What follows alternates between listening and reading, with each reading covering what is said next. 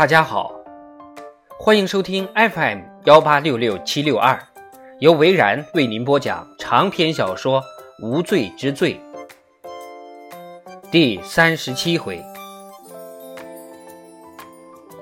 泰利，你在里面吗？我们得好好谈谈。辛迪一听到手机里传来马特的声音，整个人为之一震，虽然不是很清楚。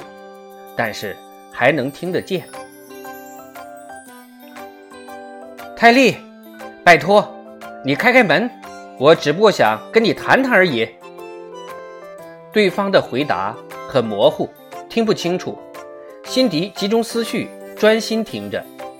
他的车就停在旅馆的大门前，不过这个时候不会有人介意的。他犹豫着要不要进去，因为马特在五楼。如果发生什么事儿，他在旁边也好有个照应。但是这个马特非常坚持，非得要一对一解决问题。如果他们谈话前有个第三者介入的话，会把问题搞得更加复杂。其实马特的想法没有错，但是现在里面的声音如此模糊，辛迪便有一点担心。他决定进去看看。盯人不是辛迪的长项，因为他太引人注目了。他并非什么毒枭或者舞女，因此低调行事不会是坏事。其实这个辛迪呀，成熟的很早，十二岁的时候看起来就像是个十八岁的大姑娘了。很多男生都很喜欢她，女生。则嫉妒他，这些在他的成长过程中可谓平常的事情。然而，辛迪不太会因为这些而影响自己的心情。真正令他困扰的是那些老男人的样子，就连他信任而且喜欢的亲戚朋友也不例外。那些男人的嘴脸令他感到不安。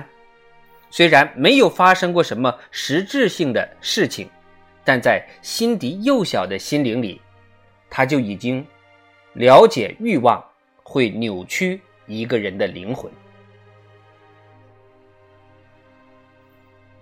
辛迪正要走进大厅，手机里传来奇怪的声音：“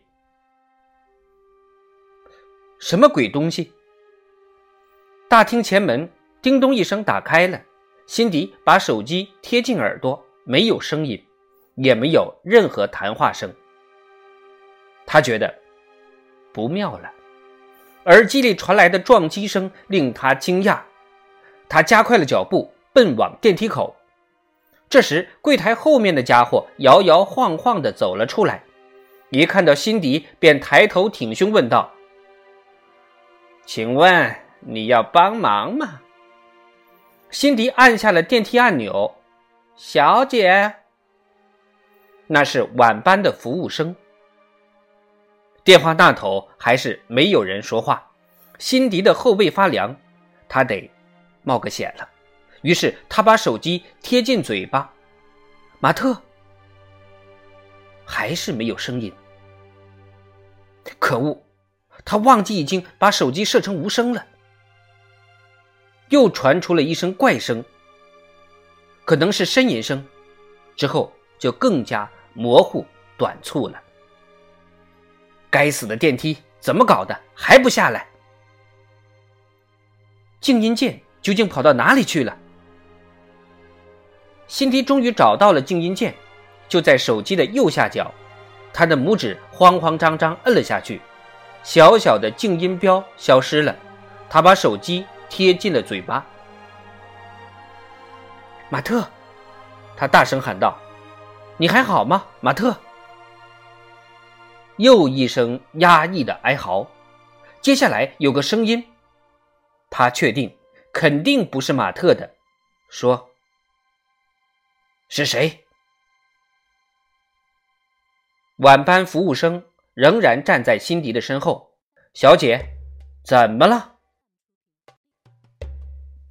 辛迪继续焦急地按着按钮，“快呀，快点下来呀！”他又对着手机说：“马特，你还在吗？”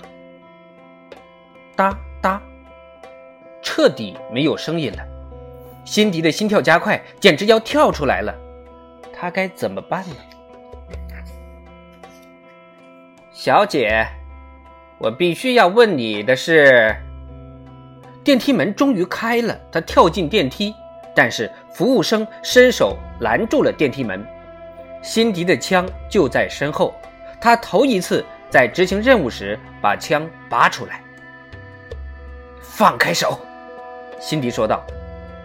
服务生吓坏了，乖乖照做，把手放开了。赶紧报警，辛迪说道。就说五楼发生了紧急情况。电梯门关上了，辛迪按下了五楼。马特可能会因为他把警察叫来而不高兴，但是现在换辛迪指挥了。电梯轰隆隆往上走，速度慢的不能再慢。辛迪右手握着枪，手指不断的摁着五楼的按键，好像这么做会让电梯跑得更快。辛迪左手拿着手机，迅速重拨着马特的号码，没有接通，直接转移到了语音留言信箱。我现在不方便听你的电话。辛迪咒骂了一句，挂了电话。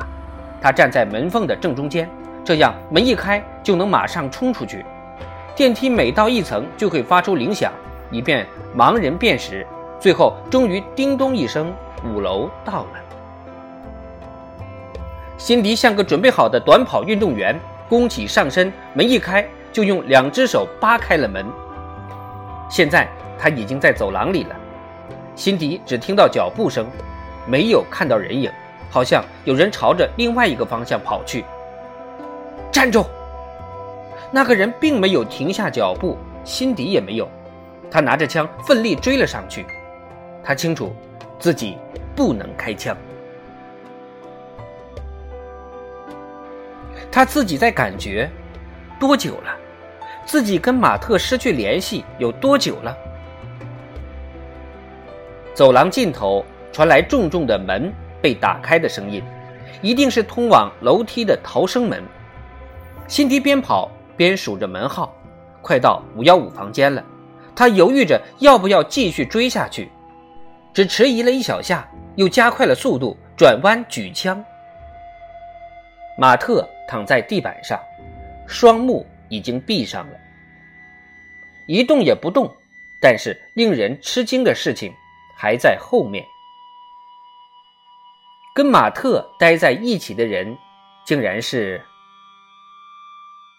辛迪几乎把枪都掉到了地上。一瞬间，辛迪就呆立在那里，不可置信地看着眼前的一幕。接着，他走进了房间，马特还是没有动静，后脑勺流出了一滩血。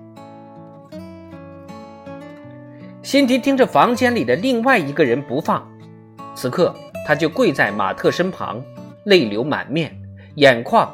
已经哭红了，辛迪立刻认出了这个人，他是奥利维亚。